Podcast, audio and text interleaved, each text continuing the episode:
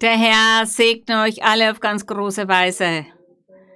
Alle Brüder und Schwestern, die auch hier vor Ort sind und alle anderen Menschen, die zum ersten Mal dabei sind, die noch neu sind, herzlich willkommen. Ihr seid alle herzlich willkommen zu der heutigen Predigt. Wir sinnen hier nach über die Bibel, wie ihr sehen könnt. Weichen wir nicht ab von der Bibel denn so viele Reichtümer finden wir in der Bibel. Deshalb ist die Bibel immer dieser große Schatz. Dieser Schatz, den Gott der Menschheit hinterlassen hat, damit die Menschheit daran Freude hat. Vor allem, wenn das Wort Gottes auf geistliche Weise gelesen wird, das heißt mit geistlichen Sinn gelesen wird und nicht wie ein Geschichtebuch oder ein Literaturbuch oder ein Gedichtebuch, sondern wenn man das Ganze auf geistliche Art deutet und so liest, so lehrt uns Gott, wie wir das Leben führen sollen vor ihm und gottesfürchtig sein sollen. Bitte nimm Platz. Wir möchten nämlich nun für den Herrn singen. Wir singen nun unser Hymnenlied so wie wir es sonst auch tun, ein Hymnenlied, das wir mit den von Natur aus gegebenen Instrumenten singen. Und wir tun es vom ganzen Herzen. Wir suchen nun das Hymnenlied 128 und der Titel ist Arbeitet, arbeitet, arbeitet für den Herrn, arbeitet am Weinberg des Herrn verrichtet die Arbeit, die Gott uns aufgetragen hat und tut das vom ganzen Herzen. Deshalb singen wir dieses Hymnenlied mit ganzer Freude. Trabajad, trabajad, somos siervos de Dios, seguiremos la senda que el Maestro trazó, renovando las fuerzas con bienes que da el deber que nos toca cumplido será. Trabajad,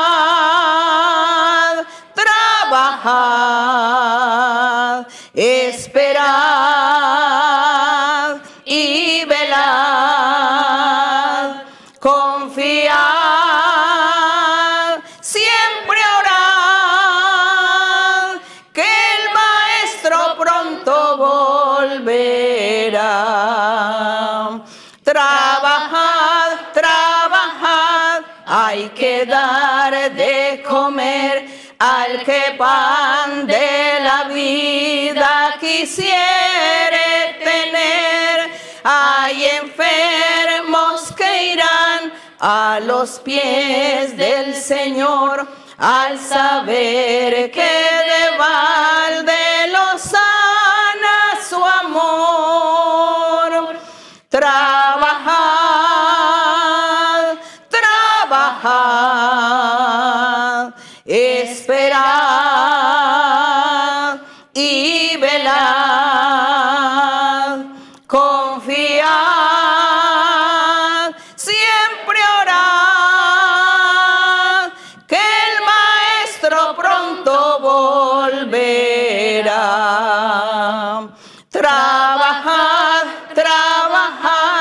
fortaleza pedir, el reinado del mal. Con valor combatir, conducir los cautivos al libertador y decir que de balde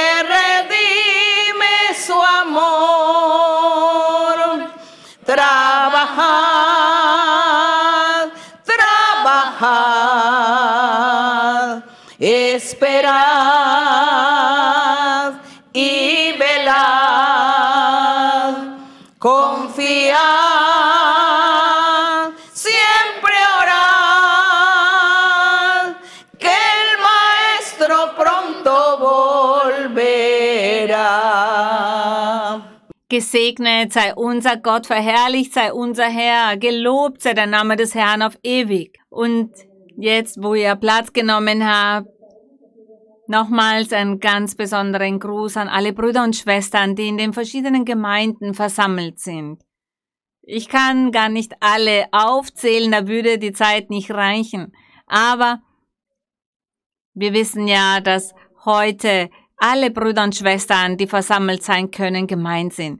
Wir werden nun die Bibel öffnen in Epheser Kapitel 3. Epheser Kapitel 3.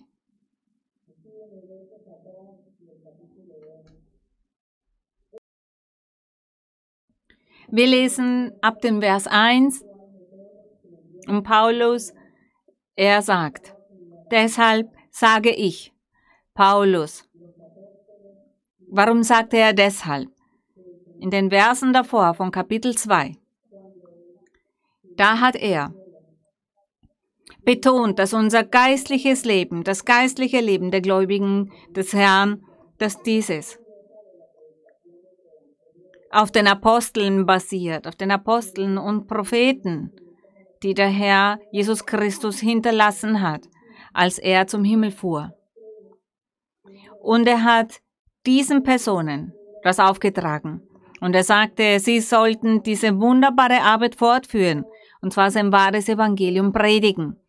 Und der Herr Jesus Christus er ist der Eckstein, so sagt er es. Er ist der Eckstein von diesem Bau, dem Bau, den er begonnen hat zu erbauen. Seine Gemeinde, seine Kirche, dieser Eckstein ist er selbst und er ist auch das Haupt.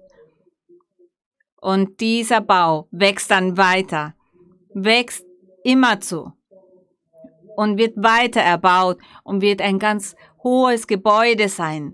Ein Bau, das Gott erreicht, sein Thron erreicht und er sagt, er ist das Haupt und er ist der Eckstein von diesem Gebäude. Dieser Bau, der sein Tempel ist. Und er sagt auch, dass dieser Tempel, wir seine Gläubigen sind. Und er ist das Haupt auch von diesem Tempel, von dieser Gemeinde, von diesem Leib. Und im Vers 22 von Kapitel 2, da sagt er, durch ihn werdet auch ihr miterbaut zu einer Wohnung Gottes im Geist. Und Paulus sagt dann deshalb in Kapitel 3.1, deshalb, weil wir ja dieser Bau sind, dieses Gebäude sind, oder weil wir der Leib Christi sind und er ist das Haupt, er ist der Eckstein, er ist die Grundlage von diesem Gebäude, von diesem Bau. Er sagte deshalb, weil wir diese sind. Er sagt, sage ich Paulus, der Gefangene Christi Jesu, für euch Heiden. Er predigte ja für die Heiden, für alle Völker zu dieser Zeit. Die Heiden nannte man auch die Fremdlinge. Und die, die keine Fremden waren, diese nannte man das Volk Israel. Und in Vers 2 sagt er, ihr habt ja gehört von dem Auftrag der Gnade Gottes, die mir für euch gegeben wurde. Er hat hier in gewisser Hinsicht auch bezeugt. Er hat den Ephesern bezeugt und gesagt, beziehungsweise sie gefragt, habt ihr nicht gehört von dem Auftrag, den Gott mir gegeben hat? Aber er hat es dennoch dazu gesagt und somit diesem bezeugt. Er sagte das mit diesen Wörtern, ihr habt ja gehört von dem Auftrag der Gnade Gottes, die mir für euch gegeben wurde. Durch Offenbarung ist mir das Geheimnis kundgemacht worden. Durch Offenbarung, sagt er, ist mir das Geheimnis kundgemacht worden, wie ich zuvor aufs kürzeste geschrieben habe. Daran könnt ihr, wenn ihr es lest, das heißt dieses Geheimnis lest, meine Einsicht in das Geheimnis Christi erkennen. Er sagt, wenn ihr lest, wenn ihr die Schrift studiert, tiefgründig erforscht. Er war ja immer eine Person, die nach Gott suchte. Er ist Jude gewesen und er eiferte sehr um seine Religion. Und er war auch sehr belehrt. Er war sehr, sehr intellektuell. Er hatte viel gelesen, er wusste auch viel. aber er hat es dann verstanden, als sich Gott ihm offenbarte und ihn selbst das Evangelium lehrte. Und deshalb sagt er, er sagte deshalb im Vers 3, durch Offenbarung ist mir das Geheimnis kundgemacht worden, wie ich zuvor aufs kürzeste geschrieben habe. Daran könnt ihr, wenn es lest, meine Einsicht in das Geheimnis Christi erkennen. Und heute möchten wir ein wenig dieses Geheimnis betonen und hervorheben. Denn wir haben ja schon vom Geheimnis Gottes etwas gelesen. Welches ist dieses Geheimnis? Was ist gemeint oder was ist dieses Geheimnis Gottes? Wir werden diesbezüglich einiges lesen. Wir gehen über jetzt zu Matthäus. Matthäus 13. Gehen wir schnell über zu Matthäus 13.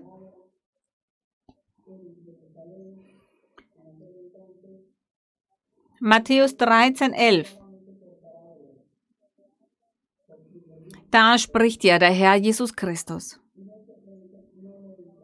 Der Herr Jesus Christus, er hat hier sein Evangelium gepredigt, sein Wort hat er hier gepredigt, und zwar in Jerusalem, damals zu dieser Zeit.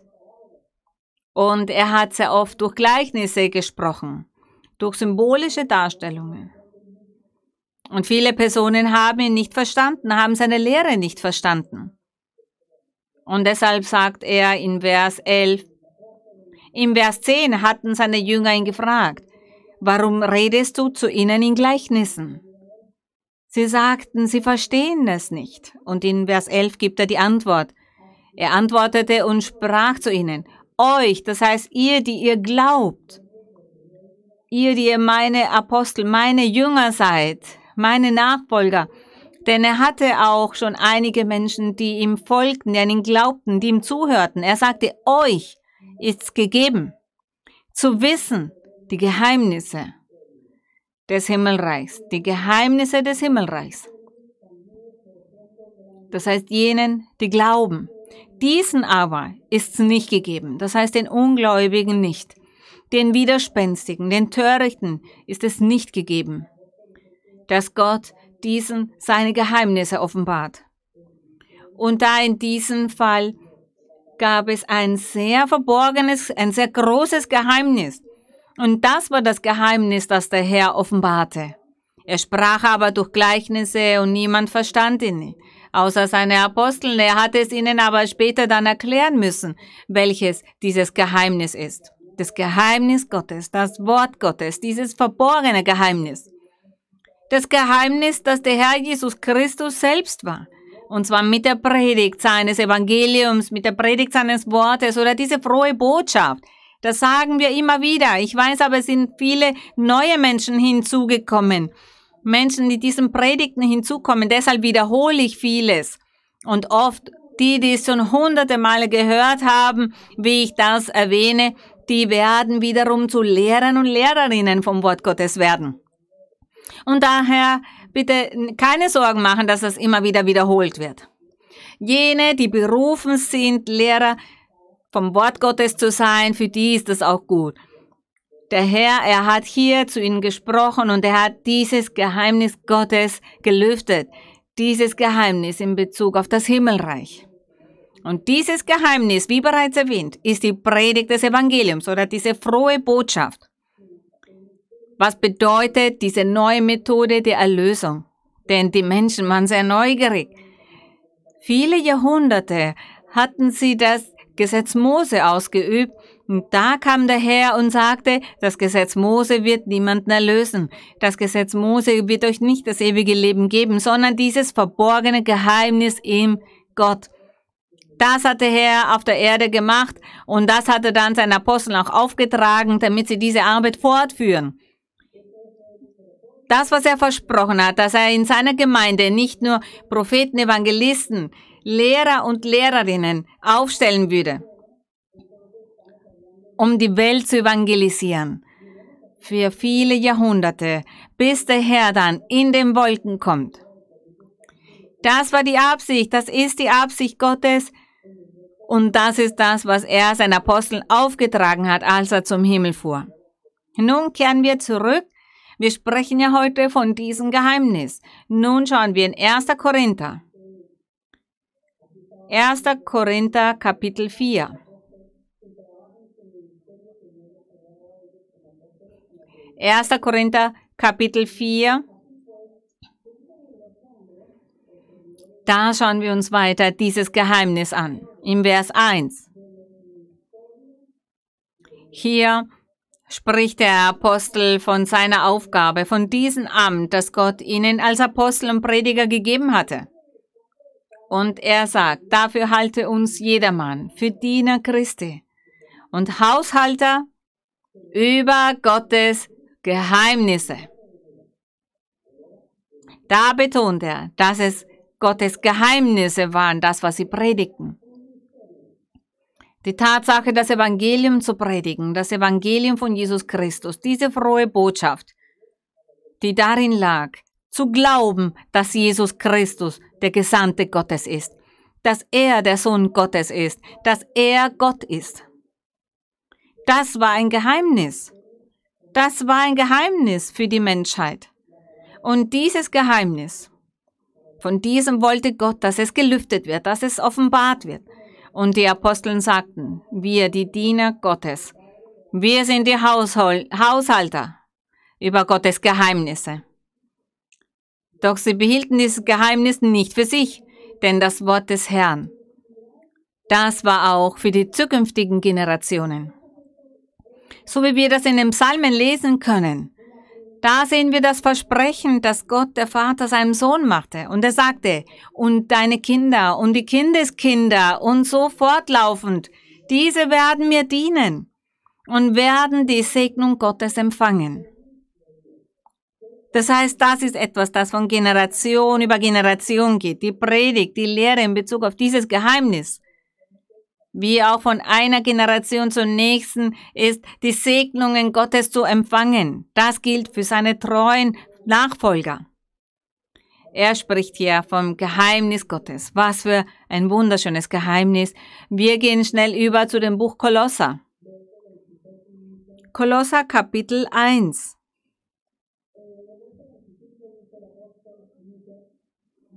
Kolosser Kapitel 1. Wir lesen Vers 26 und 27. Kolosser, Kapitel 1, 26. Im Vers 25 sagt der Apostel, Ihr Diener bin ich geworden.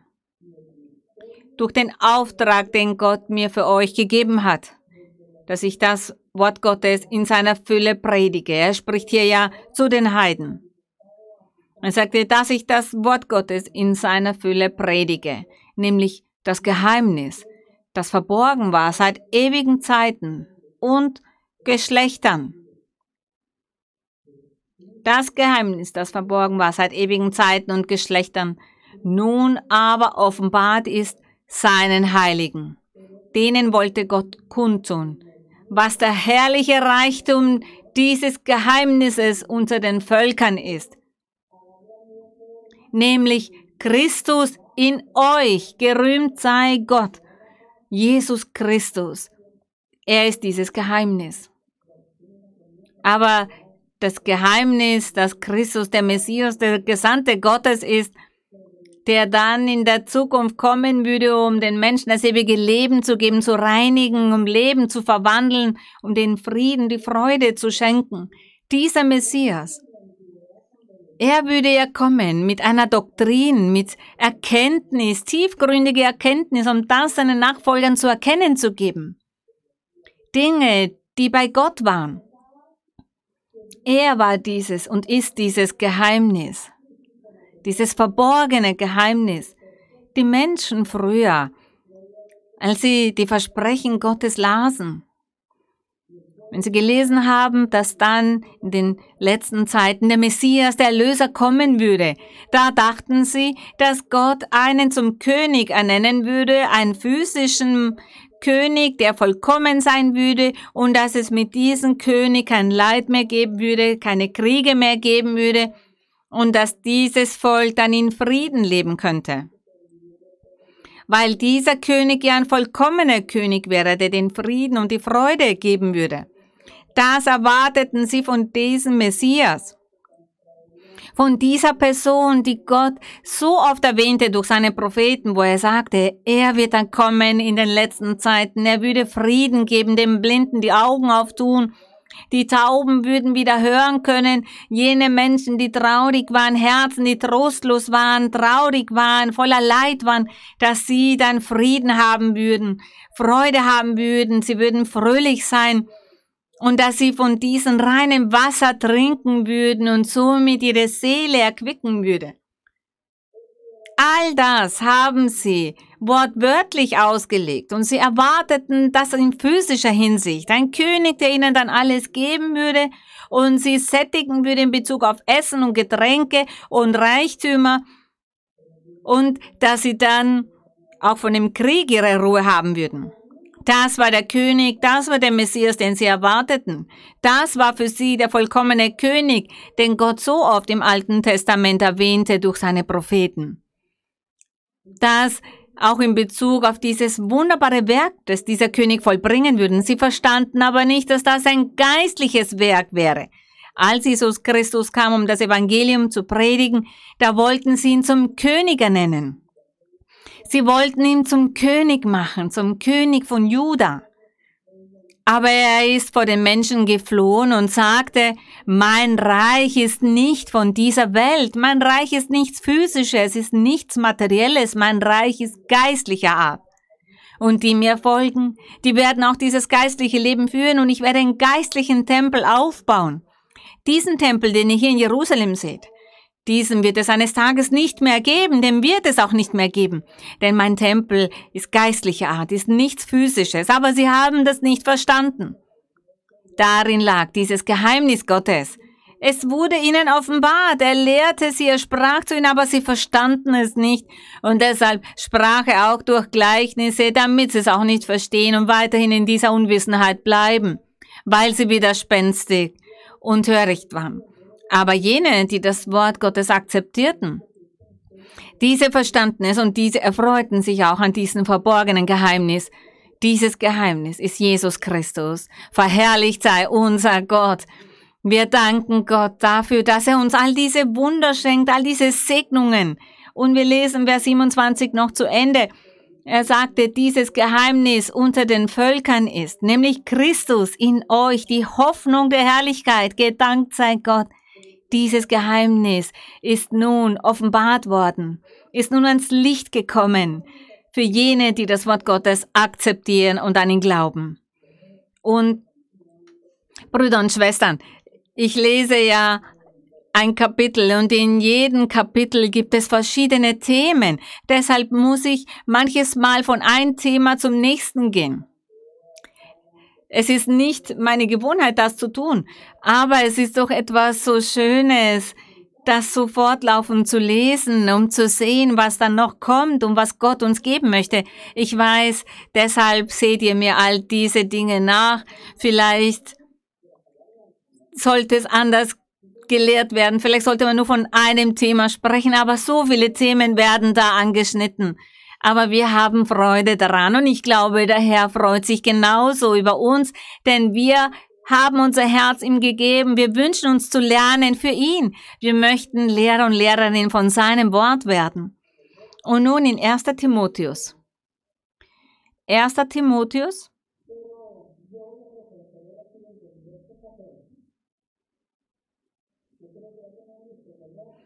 In 1. Timotheus Kapitel 3.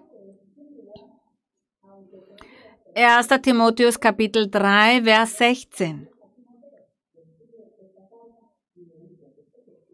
Ich werde aber ab dem Vers 14 lesen. Ich glaube, ihr seid bereit. Dies schreibe ich dir und hoffe, bald zu dir zu kommen. Das sagte Paulus zu Timotheus. Er schrieb in diesem Brief und sagte, dies schreibe ich dir und hoffe, bald zu dir zu kommen. Wenn ich aber erst später komme, solltest du wissen, wie man sich verhalten soll im Hause Gottes, welches ist die Gemeinde des lebendigen Gottes, ein Pfeiler und eine Grundfeste der Wahrheit. die Gemeinde des Herrn, die Kirche des Herrn, der Leib Christi. Dieser Bau, den der Herr noch immer erbaut, gerühmt sei unser Gott. Und in Vers 16.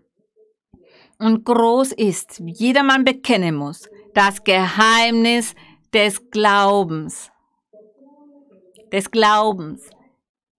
Das bedeutet, gerecht zu sein, rechtschaffen zu sein, das Gute zu tun, das Gerechte zu tun, das Ehrliche, das Heilige, das Vollkommene. Das alles gehört zum Glauben. Und er sagt, das Geheimnis des Glaubens, das Großes. Warum spricht er von dem Geheimnis des Glaubens? Weil unser Herr Jesus Christus oder unser Gott in seiner Gnade, so überschwängliche Gnade hat er mit der Menschheit, dass er deshalb seinen Sohn geschickt hat, um diese zu erlösen, aus Gnade, und zwar aus Glaube, aus Barmherzigkeit.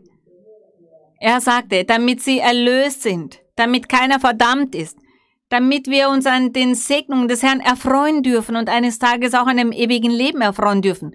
Deshalb heißt es, das Geheimnis des Glaubens von den Guten, von den Vollkommenen, von den Rechten. Und er sagt, er ist offenbart im Fleisch. Er, Gott, sagt er, ist offenbart im Fleisch. Er spricht hier in Bezug auf das Geheimnis des Glaubens. Wir haben ja bereits gelesen, dass das Geheimnis Jesus Christus ist mit der Predigt seines Evangeliums. Diese herrliche Lehre des Evangeliums, das ist das Geheimnis. Und er sagt hier, das Geheimnis des Glaubens, das Geheimnis Gottes. Er zeigte somit seine Barmherzigkeit, sein Mitgefühl. Und dann sagte, er ist offenbart im Fleisch. Er sagt hier nicht, dass Gott einen Menschen auf der Erde dazu ernannt hat und diesen zum Gott machte. Er sagte, Gott selbst, Gott selbst hat Fleisch angenommen. Er machte aus sich einen gewöhnlichen Menschen und war auf der Erde unter den Menschen für eine Zeit. Keiner hat ihn erkannt, keiner hat das entdeckt, keiner hat es bemerkt. Er sagt, das Geheimnis des Glaubens, er, das heißt Gott, ist offenbart im Fleisch, gerechtfertigt im Geist. Denn der Geist hat immer bezeugt von ihm. Als der Herr Jesus getauft wurde durch Johannes dem Täufer, da öffnete sich der Himmel und sie hörten eine laute Stimme, und die sagte, und zwar war das die Stimme des Heiligen Geistes, und er sagte, dies ist mein Sohn, an dem ich wohlgefallen habe. Auf ihn hört, glaubt an ihn. Damit wollte er das sagen. Glaubt an ihn. Er ist der Wahre. Er ist die Wahrheit. Deshalb sagt er, gerechtfertigt im Geist. Der Heilige Geist hat von ihm bezeugt und oft haben auch die Aposteln auch in den Evangelien berichtet dass sie im Gebet waren und der Heilige Geist hat da auch gesprochen und bezeugt, dass sie ihm glauben sollten, Jesus Christus folgen sollten, weil er die Wahrheit Gottes ist. Und er sagt, gerechtfertigt im Geist erschienen den Engeln, gepredigt den Heiden, gepredigt den fremden Völkern, den anderen Völkern. Manche von diesen glaubten und empfingen auch die geistlichen Gaben. Und sie haben auch die Gabe des Heiligen Geistes und die Kraft empfangen und auch die Gaben des Geistes. Und Gott machte auch Wunder und Zeichen durch die Heiden.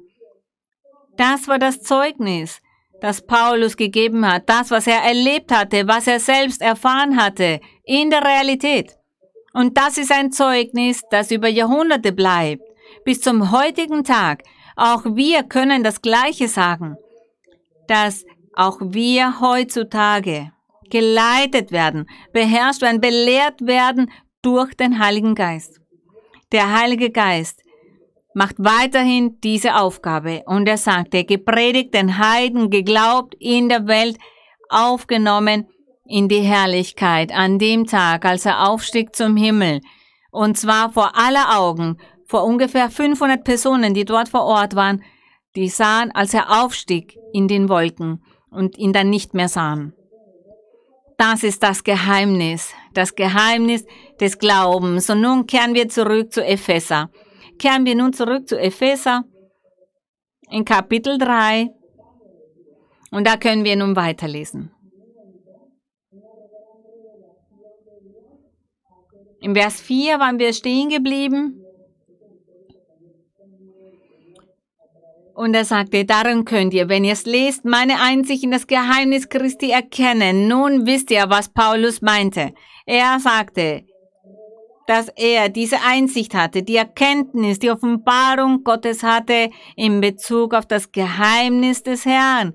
Dieses Geheimnis, das im Verborgenen lag, viele Jahrhunderte über und das er im Verborgenen hielt, noch vor Erschaffung der Welt. Auch da war schon dieses verborgene Geheimnis bei Gott und das nun offenbart wurde den Gläubigen, seinen Nachfolgern, jene, die Gott vom Herzen suchen, jene, die dem wahren Evangelium unseres Herrn Jesus Christus folgen. Denn das wahre Evangelium von Jesus Christus ist jene, wo die Menschen das Geistliche empfangen, wo sie die Gaben des Geistes empfangen, angefangen mit der Taufe des Heiligen Geistes und dann diese geistlichen Gaben und die Menschen genießen dann die Leitung durch den Geist Gottes. Und wir genießen das. Wir genießen seine Leitung und dass er regiert. Das ist das wahre Evangelium. Und wo wir auch glauben, dass der Herr Gott selbst auf der Erde war, denn er ist Gott. Er macht aus sich einen gewöhnlichen Menschen, aber er ist dennoch Gott. Das ist das wahre Evangelium, die Gebote Gottes zu erfüllen. Und wenn wir von den Geboten Gottes sprechen, dann wissen wir, dass es viele sind. Er sagt, sündige nicht, tu dies nicht und jenes nicht, lass von dem ab oder von dem. Das ist das, wenn man dem wahren Evangelium unseres Herrn Jesus Christus folgt. Nicht die Tatsache allein zu sagen, ja, ich glaube, ich glaube, denn viele sagen, viele Menschen sagen, ich bin Christ und ja, ich glaube, ich glaube an Gott, ich glaube und glaube. Sie glauben aber, sind nicht Täter des Wortes. Und das ist ein Unterschied. Das Geheimnis von Jesus Christus. Genießen wir es und ich lade auch euch dazu ein, damit ihr es genießt. Vers Nummer 5. Dies war in früheren Zeiten den Menschenkindern nicht kundgemacht, wie es jetzt offenbart ist seinen heiligen Aposteln und Propheten durch den Geist. Das heißt durch den Heiligen Geist, nämlich, dass die Heiden Miterben sind und mit zu seinem Leib gehören und Mitgenossen der Verheißung in Christus Jesus sind, durch das Evangelium. Diese zwei Verse sind sehr, sehr tiefgründig. Denn der Apostel, er sagt hier in Vers 5, dass dieses Geheimnis, wir wissen nun, welches dieses Geheimnis ist. Jesus Christus selbst ist das, er mit seinem Evangelium.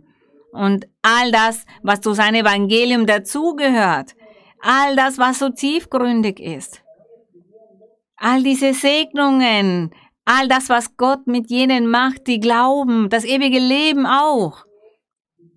Es beinhaltet so viel, dieses verborgene Geheimnis. Und wir danken Gott dafür. Und er sagt, dieses Geheimnis, das in früheren Zeiten den Menschenkindern nicht kundgemacht wurde. Und der Apostel, er meinte damit die Menschen von früher. Zu anderen Zeiten, zum Beispiel, als das Gesetz Mose noch aufrecht war zu einer Zeit, wo in Israel die Richter herrschten. Zuerst Mose, dann Joshua und dann gab es Richter. Die haben dann geherrscht und dann die Könige. Und nach den Königen, da hat Gott eine Strafe über sie kommen lassen. Und der Herr hat sich dann auch nicht mehr unter ihnen offenbart. Doch all diese Generationen über da hatten sie in all der Zeit dieses Geheimnis nicht kennengelernt, dieses verborgene Geheimnis, das bei Gott lag. Gott erwähnte es durch seine Propheten. Aber keiner hat es verstanden. Sie haben es nicht verstanden, wie ich bereits gesagt habe.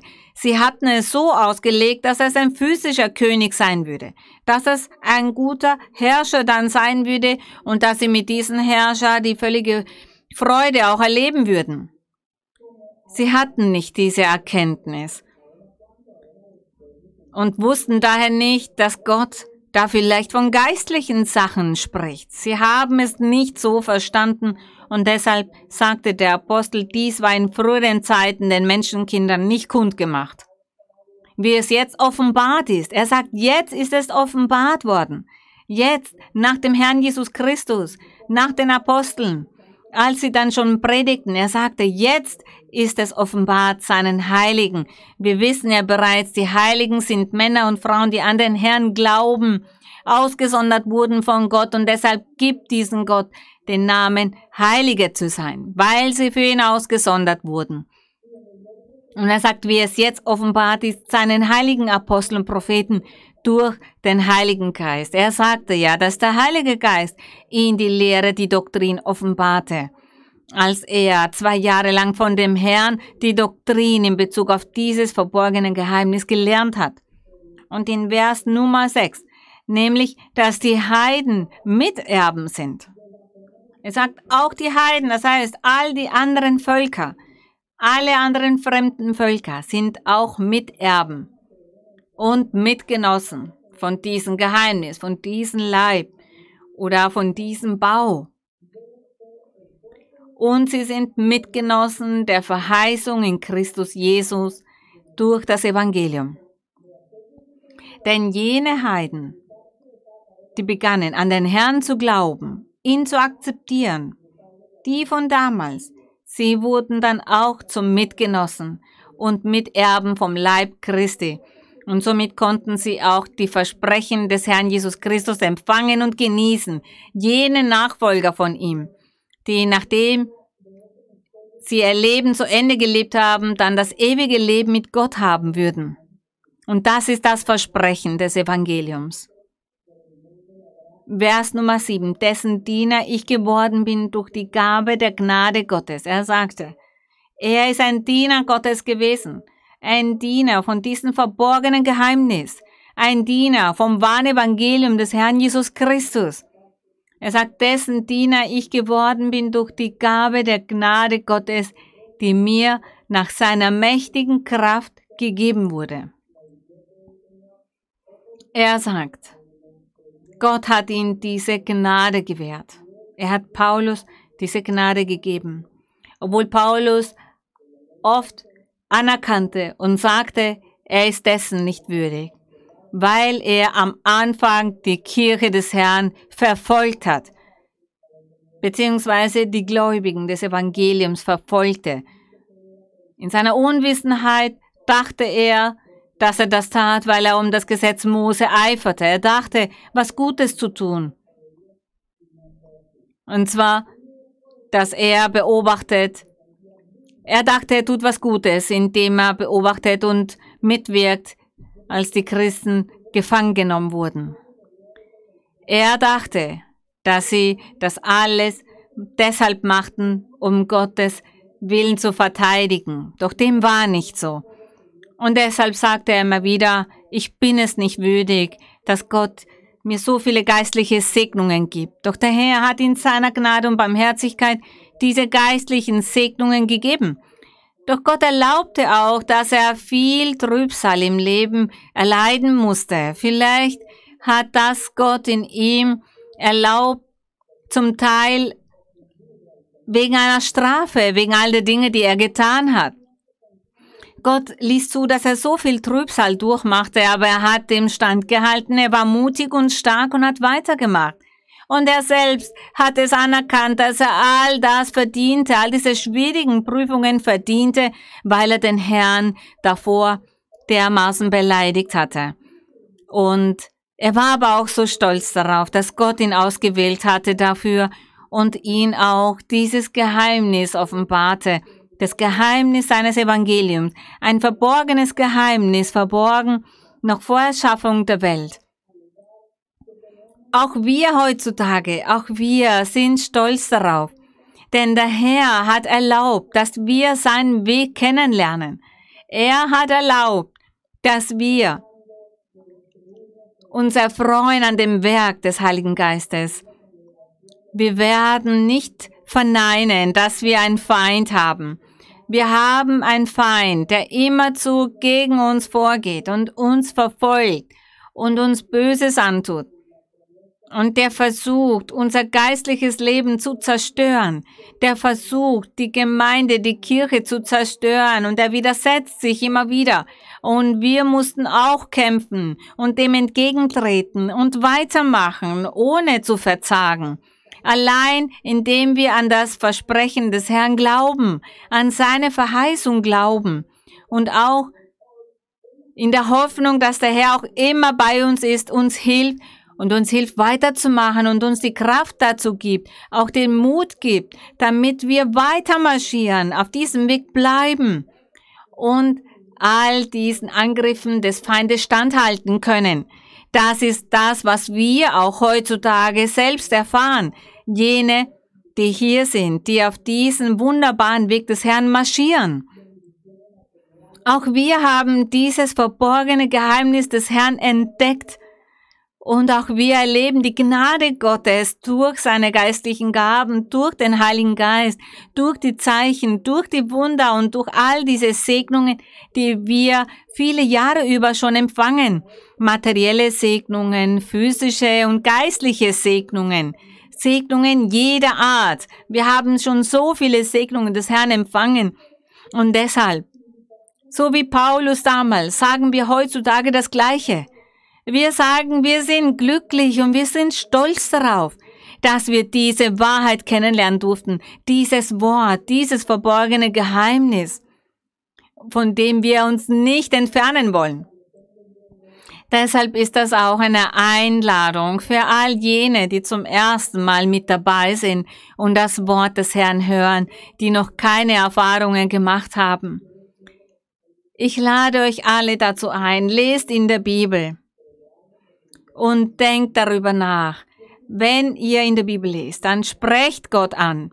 Sprecht zu ihm. Wenn ihr etwas liest und nicht versteht, dann sagt Gott oder mein Herr, wie ihr es auch sagen wollt, sagt, ich verstehe nicht das, was ich lese. Mir kommt das wunderbar vor, aber ich verstehe es nicht, aber ich tue es dennoch, denn mein Herz ist glücklich, ich fühle Freude, wenn ich über diese Schrift nachsinne, wenn ich darin lese und ich weiß, dass du mich beobachtest und mich siehst. Tut das, tut das so und ihr werdet sehen, ihr werdet diesen Gott selbst erfahren, dieses verborgene Geheimnis werdet ihr bei euch erfahren und er wird euch helfen, er wird euch befreien, er wird euch reinigen. Er wird euch Segnungen geben. Er wird mit euch das Gleiche tun, was der Herr mit uns schon getan hat. Er hat uns Freude gegeben, Frieden und so viele Segnungen. Und diese Verfolgung des Feindes, diese beachten wir gar nicht. Das geratet in die Vergessenheit, denn die Segnungen, die Freude, der Frieden, das, was wir von Gott empfangen, ist noch größer als das, was der Feind uns antut. Und deshalb machen wir immer weiter auf diesen Weg des Herrn. Und wir lesen jetzt auch weiter. Vers Nummer 7. Paulus sagte ja, dass er ein Diener geworden war von den Heiden, dessen Diener ich geworden bin durch die Gabe der Gnade Gottes, die mir nach seiner mächtigen Kraft gegeben wurde. Vers 8. Mir, dem Allergeringsten unter allen Heiligen, ist die Gnade gegeben worden, den Heiden zu verkündigen, den unausforschlichen Reichtum Christi.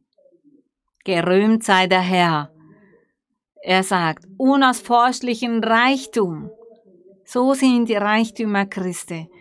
Dieses Evangelium, dieses verborgene Geheimnis, Vers 9, und für alle ans Licht zu bringen, wie Gott sein Geheimnis ins Werk setzt.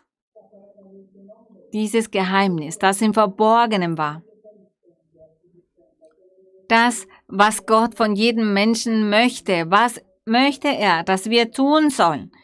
Wie sollen wir evangelisieren? Wie sollen wir von Gott sprechen, von dem Herrn bezeugen, seinen Namen ans Licht bringen?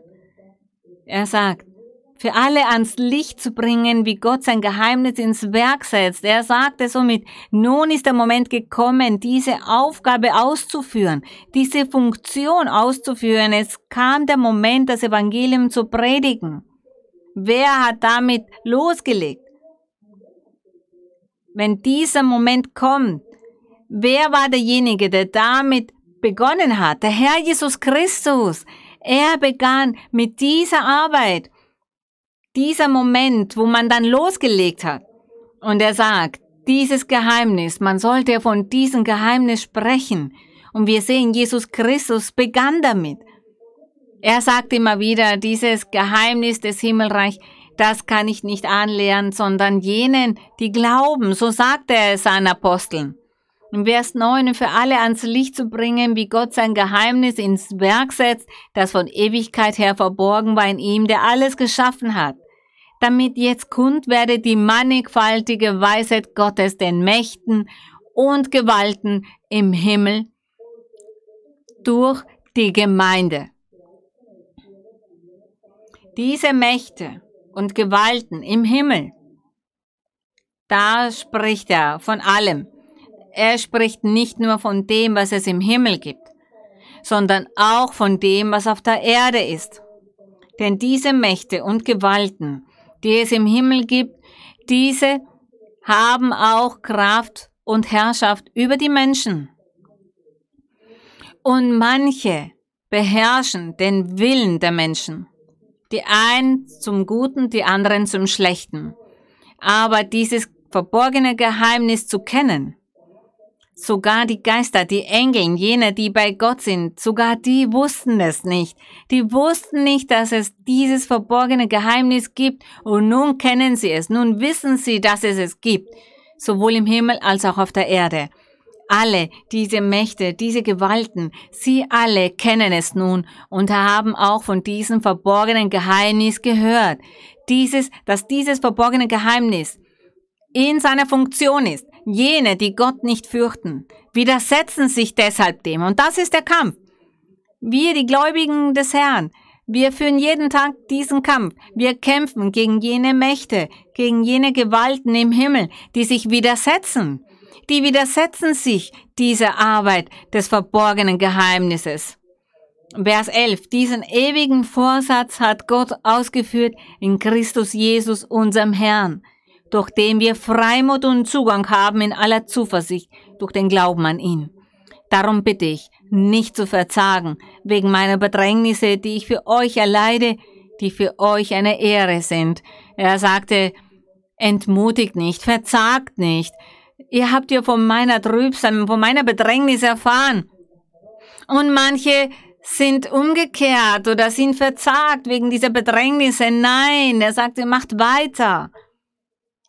Denn sie waren seine Ehre, die Gläubigen zu sehen, dem Wachstum der Kirche zu sehen. Für ihn war das eine Ehre, eine Segnung.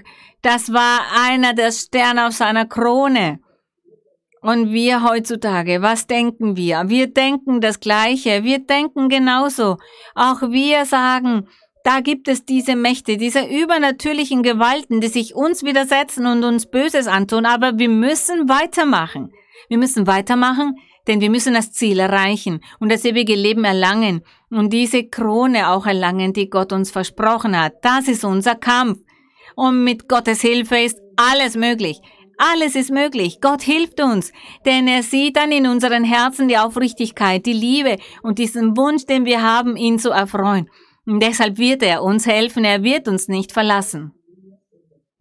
Nun im Vers 14, wir lesen Vers 14 und dann bis zum Schluss von diesem Kapitel, aber das ist ein neues Thema. Er sagte deshalb, wir wissen jetzt warum, in Bezug auf dieses Geheimnis, beuge ich meine Knie vor dem Vater von dem jedes Geschlecht im Himmel und auf Erden seinen Namen hat, dass er euch Kraft gebe, nach dem Reichtum seiner Herrlichkeit gestärkt zu werden durch seinen Geist an dem inwendigen Menschen.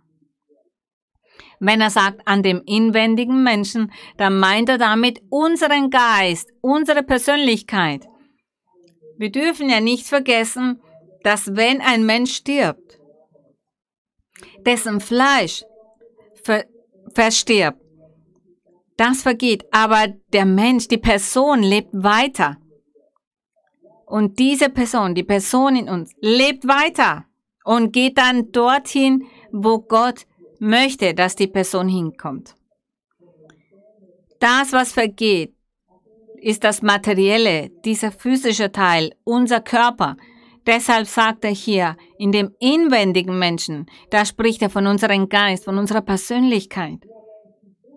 Und im Vers 17, dass Christus durch den Glauben in euren Herzen wohne.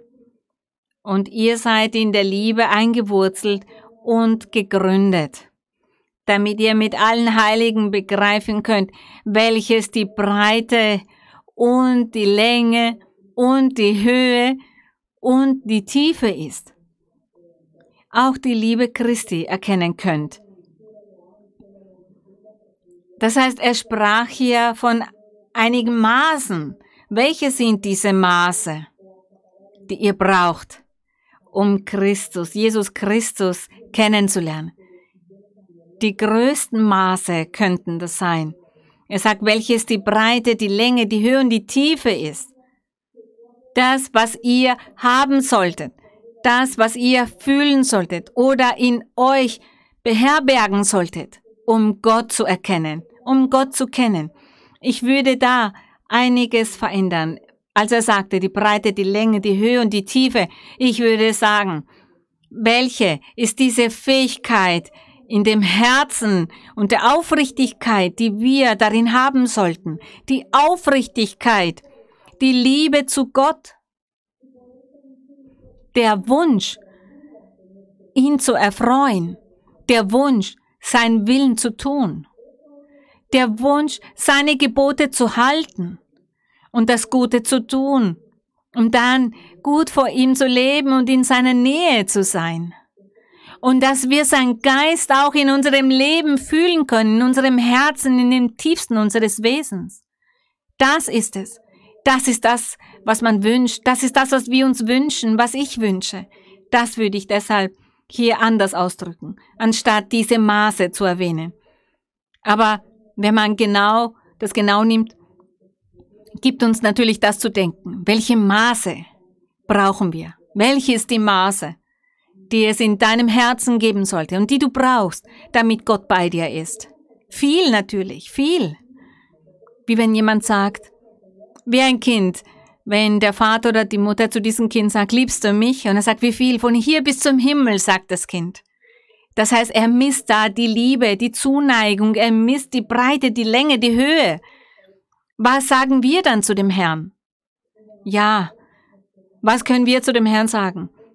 Dass nicht einmal der ganze Raum groß genug wäre, um zu sagen, mein Herr, ich möchte dich so sehr lieben, dir folgen, dich erfreuen, so groß wie das Weltall ist. Was sagt ihr dazu? wenn wir uns das vornehmen und das unserem Gott sagen. Ich glaube, der Herr würde lächeln, aber er nimmt sowas an. Wir sind ja wie Kinder vor ihm. Wir lesen weiter und der Herr möge Barmherzigkeit zeigen mit diesen Kindern, die wir sind, nicht wahr? Nachdem der Apostel gesagt hat, welches die Breite, die Länge, die Höhe und die Tiefe und auch die Liebe Christi erkennen könnt, die alle Erkenntnis übertrifft, damit ihr erfüllt werdet, bis ihr die ganze Fülle Gottes erlangt habt, bis ihr erfüllt seid mit dieser ganzen Fülle Gottes. Es ist doch genau deshalb, dass wir ihm sagen sollen, ich möchte dich lieben, so groß wie das Universum ist. So viel, so groß soll meine Liebe sein für dich. Und ich möchte, dass mein Herz dich liebt und dir folgt. Vers 20. Dem aber, der überschwänglich tun kann, über alles hinaus, was wir bitten oder verstehen, nach der Kraft, die in uns wirkt. Da spricht er von unserem Vater, unserem Gott. Dem sei Ehre in der Gemeinde und in Christus Jesus durch alle Geschlechter, das heißt durch alle Generationen über, durch alle, jeden Alters. So ist es, so wird es sein durch alle Geschlechter, alle Generationen, die dann kommen, sollen den Namen des Herrn loben, diesen mächtigen Gott kennen, dieses verborgene Geheimnis kennen und dass diese auch sagen, so wie wir, dass sie Gott lieben, so groß wie das Weltall, das keine Grenzen kennt. Und er sagt von Ewigkeit zu Ewigkeit, die Menschen und die zukünftigen Generationen sollen ebenso unseren Gott kennen. Und ihr heute, die ihr zum ersten Mal dabei seid oder die ihr noch neu seid, ich lade euch dazu ein, damit auch ihr das genießt. Also all diese Herrlichkeit Gottes, dass auch ihr bereit seid, euch öffnet für Gott und dass ihr zu ihm sagt, hilf mir, mich zu ändern, dass er euch hilft, all das zu nehmen, all diese Neigungen, die wir von uns selber nicht entfernen können, diese Neigung zur Sünde. Vielleicht könnt ihr gar nicht frei denken oder klare Gedanken fassen, weil ihr nicht dazu in der Lage seid. Dann sagt Gott, befreie mich. Gib mir Menschenverstand, diese Klarheit, damit ich deinen Weg verstehen und begreifen kann und dir folgen kann und dich lieben kann dich lieben kann bis in alle Ewigkeit, bis in die Unendlichkeit. Der Ruhm, die Ehre sind für Gott. Wir beten nun, himmlischer Vater. Mein Herr, wir danken dir, dass wir heute über dich nachsinnen durften. Wir danken dir. Denn du, du bist groß, du bist gerecht. Deine Barmherzigkeit ist dermaßen groß wenn wir dich lieben möchten, bis in alle Unendlichkeit, wie groß ist dann deine Liebe, die du uns gegenüber empfindest? Das kann man gar nicht messen. Man könnte es nicht zählen. Da gibt es keine Maße dafür. Doch du bist groß und barmherzig und gnädig. Und mein Herr, am heutigen Tag bitte ich dich um all die Menschen, Männer und Frauen, und egal welchen Alters, ich bitte dich, strecke deine mächtige Hand aus und befreie sie. Gib ihnen allen Weisheit und diesem Verstand Erkenntnis, die Klarheit, hilf ihnen, damit sie denken können, damit sie mit klaren Gedanken alles verstehen können und deine wunderbaren Wege auch verstehen, damit sie dein Wort verstehen. Dieses verborgene Geheimnis, das nicht mehr im Verborgenen liegt, es ist ans Licht gerückt. Wir kennen es. Wir kennen es und wir genießen es bereits, mein Herr. Doch, mein Herr, ich wünsche mir, dass du gnädig bist mit allen Menschen, die gebunden sind, die Gefangene sind. Der Teufel hält sie gefangen durch Ketten, durch Bindungen. Ihre geistlichen Leben sind somit nichts wert. Sie können nämlich nicht arbeiten, nicht für sich selbst aufkommen. Sie können mit anderen nicht zusammenleben, haben keine Harmonie, keinen Frieden, keine Freude können keine klaren Gedanken fassen. Sie sind wie Menschen, die nicht bei Verstand sind. Mein Herr, sei gnädig mit all diesen Menschen, die all das erleiden und auch jene, an denen Hexereien, Zaubereien ausgeübt wurden und Flüche haben, die Opfer sind von diesen Dämonen, von den bösen Geistern. Auch sie können nicht klar denken. Auch sie können nicht selbst ihr Verhalten bestimmen und sie erleiden dann Hunger und haben so viele Bedarfe, haben keine Arbeit, haben nicht das Allernötigste, um zu leben, haben keine Harmonie in ihren Familien. Und sie können dann auch nicht in der Gesellschaft mit den anderen Menschen auskommen. Weil diese bösen Geister, diese Dämonen, die Hexereien, Zaubereien das verhindern das nicht zulassen. Und dann wird das alles eine Unordnung, ein Chaos und Traurigkeit und Einsamkeit. Das ist das, was viele Familien sehen und erleben in ihrem Zuhause, in ihrem Leben, in ihrem Umfeld. Mein Herr, sei barmherzig. Mein Herr, jetzt, wo es so einfach ist, dass die Menschen dein Wort hören. Jeder hat Zugang dazu. Jeder hat Zugang dazu und Daher gib ihnen die Möglichkeit und hilf jeden Einzelnen, damit sie die Möglichkeit bekommen, deinen herrlichen Weg kennenzulernen. Dein wunderbares Wort und dieses verborgene Geheimnis, an dem wir uns bereits erfreuen dürfen. Mein Herr, sei gnädig mit diesen allen. Und ich bitte dich auch, strecke deine Hand aus, die heilt, lege sie über alle Kranken. Denn der Herr Jesus Christus, er ist der, der heilt und der erlöst und er wird heilen. Er wird die physischen Krankheiten auch heilen und auch die geistlichen Erkrankungen. Deine mächtige Hand möge mit ihnen allen sein und sie befreien. Gib ihnen Frieden. Nimm die Zweifel, nimm die Ungläubigkeit, die Törigkeit, den Aufstand, den Widerstand. Mein Herr, wir stehen hier vor deiner Anwesenheit. Segne alle. Im herrlichen Namen von Jesus Christus, deinem geliebten Sohn, der Ruhm ist für Gott. Wir singen nun für den Herrn ein Chorlied, der sagt, ich liebe Christus. Chorlied 146. Ich liebe Christus ist der Titel. Singen wir für den Herrn. Yo amo a Cristo, Él es mi amigo, me ha salvado, me ha sanado, poder pues me ha llenado de gozo y fe y de santo amor. Yo amo a Cristo, Él es mi amigo, me ha salvado, me ha sanado,